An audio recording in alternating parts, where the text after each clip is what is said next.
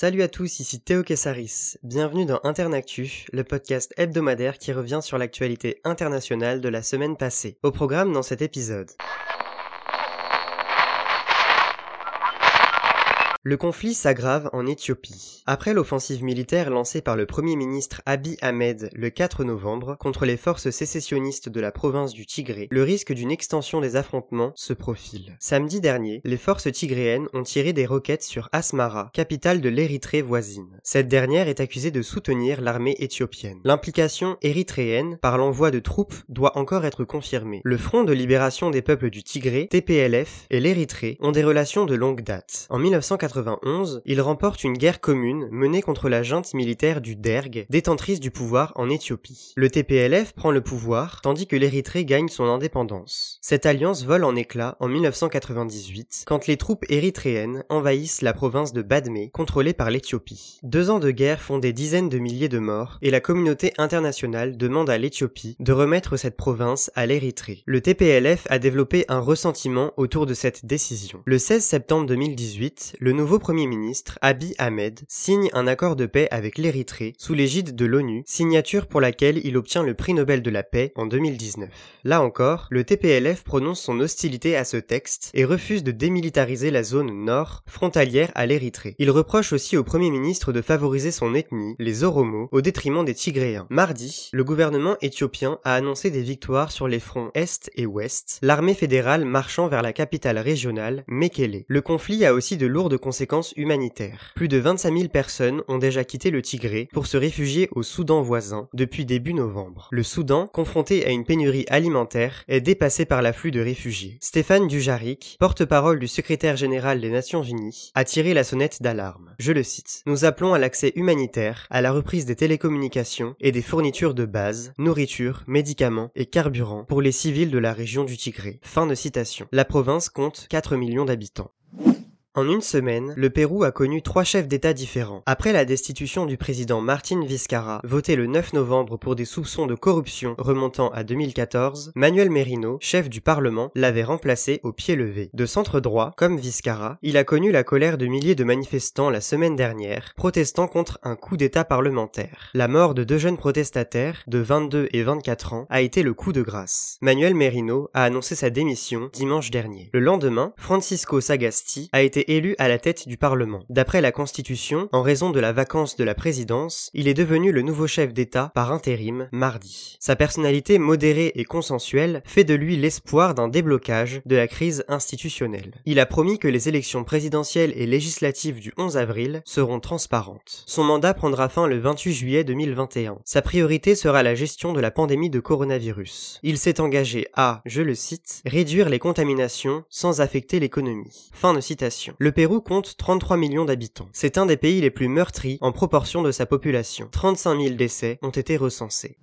Le locataire de la Maison Blanche ne semble toujours pas enclin à vouloir la quitter. Alors que Joe Biden deviendra le nouveau président des États-Unis le 20 janvier 2021, Donald Trump profite du temps qui lui reste pour abattre ses dernières cartes. Près de trois semaines après l'élection, il continue d'affirmer qu'il l'a remportée et qu'elle était la plus frauduleuse de l'histoire. Et gare à ceux qui ne vont pas dans son sens. Mardi, il a limogé le patron de l'agence chargée de la sécurité des élections, Christopher Krebs. Ce dernier avait assuré dans un communiqué, je le cite, Il n'existe aucune preuve d'un système de vote ayant effacé, perdu, changé des bulletins ou ayant été piraté de quelque façon que ce soit. Fin de citation. Cette éviction intervient une semaine après celle de Mark Esper. L'ancien chef du Pentagone s'était opposé au déploiement de l'armée pour réprimer les manifestations antiracistes en juin. Le jour même, il est remplacé par Christopher Miller, un fidèle soutien du président. C'est aussi pour Trump une façon de concrétiser sans encombre le retrait des soldats américains d'Irak et d'Afghanistan. Sa promesse de campagne va se traduire dès la mi-janvier. 2000 soldats seront rapatriés d'Afghanistan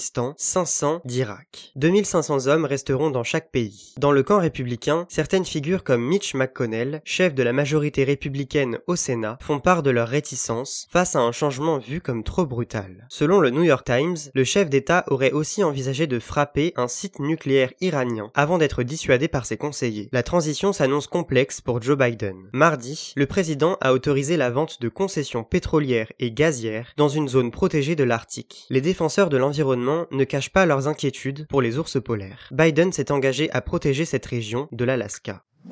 Mardi soir, le Premier ministre britannique Boris Johnson a présenté un plan en 10 points pour une révolution verte. Le Royaume-Uni souhaite bannir les véhicules à moteur thermique dès 2030 et non plus 2040. La Norvège va plus loin en ayant choisi l'année 2025. La France et l'Espagne maintiennent leur choix sur 2040. Confiné au 10 Downing Street, après avoir été en contact avec un député positif au Covid-19, Boris Johnson a assuré, je le cite, Le pays regarde vers le futur et veut saisir l'occasion de reconstruire En cessant la vente de nouveaux véhicules hybrides dès 2035, le Royaume-Uni serait en passe d'être le premier pays du G7 à avoir décarboné son transport routier. Il est prévu de quadrupler la production d'électricité provenant de l'éolien offshore afin d'en produire assez pour alimenter chaque foyer d'ici à 2030. L'accueil favorable à ces annonces illustre la teneur des enjeux pour le Royaume-Uni, première économie du G7 à avoir inscrit dans sa loi, en juin 2019, l'objectif d'une économie neutre en carbone d'ici 2050. Boris Johnson, n'ayant que peu insisté sur l'écologie, semble se reprendre un an avant l'accueil de la conférence mondiale sur le climat, la COP26, à Glasgow en novembre 2021. C'est une première pour un chef de la diplomatie américaine. Dans le cadre d'une tournée l'ayant conduit en France, en Turquie et en Géorgie, le secrétaire d'État américain, Mike Pompeo, a visité jeudi une colonie israélienne de Cisjordanie avant de se rendre sur le plateau du Golan, territoire syrien occupé par Israël. La zone industrielle de Shahar Benjamin et le vignoble de Psagot, attenant, l'ont accueilli en grande pompe. Mike Pompeo a déclaré dans un communiqué, je le cite, Tous les producteurs dans les zones où Israël exerce son autorité devront inscrire sur leur produits les mentions Israël, produit en Israël ou fabriqué en Israël lorsqu'ils exporteront aux États-Unis. Fin de citation. Ce geste s'inscrit dans la continuité de la politique de soutien à l'État hébreu déployée par l'administration de Donald Trump. En 2018, la reconnaissance de Jérusalem comme capitale d'Israël en fut un symbole fort. L'année suivante, les États-Unis ont été les premiers à reconnaître la souveraineté israélienne sur le plateau du Golan, pris à la Syrie en 1967 et annexé en 1981. En novembre 2019, Mike Pompeo avait franchi un nouveau pas en affirmant que les colonies israéliennes, qui se sont multipliées ces dernières années, n'étaient plus contraires au droit international, selon Washington. Plus de 450 000 Israéliens y vivent, installés en Cisjordanie, un territoire recensant en parallèle 2,8 millions de Palestiniens. Anticipant la visite de Mike Pompeo, des dizaines de Palestiniens munis de drapeaux ont manifesté mercredi près de Psagot.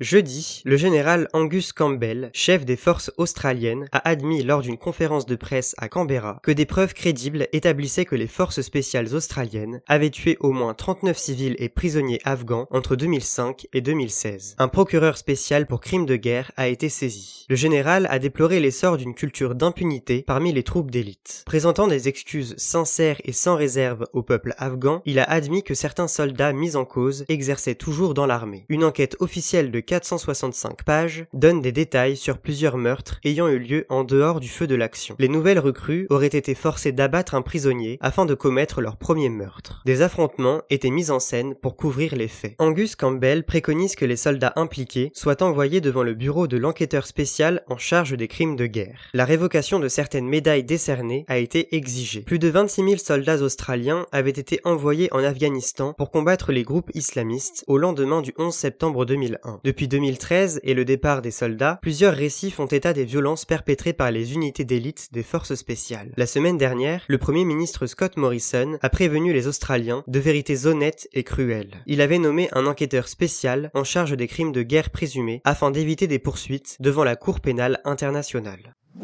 J'appelle les gouvernements de l'Union européenne à faire preuve d'un sens des responsabilités vis-à-vis de leurs propres citoyens et de tous les Européens à un moment crucial. Validons ce plan de relance. Ces mots, prononcés mercredi, sont ceux de Paolo Gentiloni, commissaire à l'économie. Ils prennent leur sens deux jours après la décision de la Pologne et de la Hongrie de bloquer le budget de l'Union européenne et le plan de relance massif, tous deux pourtant approuvés par les 27 en juillet. Les deux pays ont mis leur veto, refusant le mécanisme qui conditionne le versement de fonds communautaires au respect de l'état de droit, incluant le respect des droits fondamentaux et l'indépendance de la justice. Plus de 1800 milliards d'euros sont en jeu, alors que le plan de relance de 750 millions d'euros doit être nourri par le budget pluriannuel 2021-2027 de 1074 milliards d'euros. Le ministre polonais de la Justice, Zbigniew Ziobro, a dénoncé lundi, je le cite, le critère de l'état de droit n'est qu'un prétexte. Il s'agit d'un asservissement institutionnel, politique, d'une limitation radicale de la souveraineté. Fin de citation. Victor Orban craint d'être privé de financement européens si Bruxelles décidait de sanctionner sa politique anti-migrants. La Slovénie a soutenu les deux pays frondeurs mercredi. Plusieurs responsables de l'Union européenne ont déploré cette situation tout en espérant qu'elle puisse être surmontée prochainement. D'autres envisagent d'imposer des sanctions à l'égard de la Pologne et de la Hongrie. Un sommet européen, jeudi, n'a évoqué aucune piste concrète pour dépasser le bras de fer et s'est concentré sur la lutte contre la pandémie.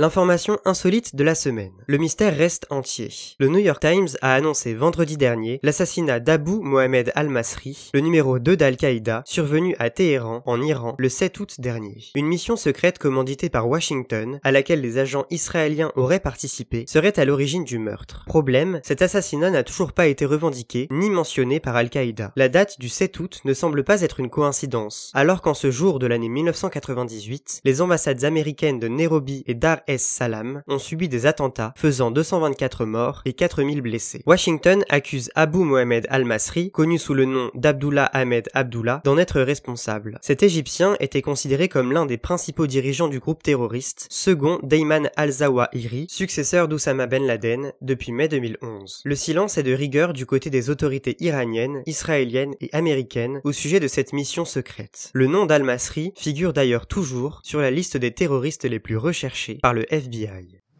Ce chiffre maintenant.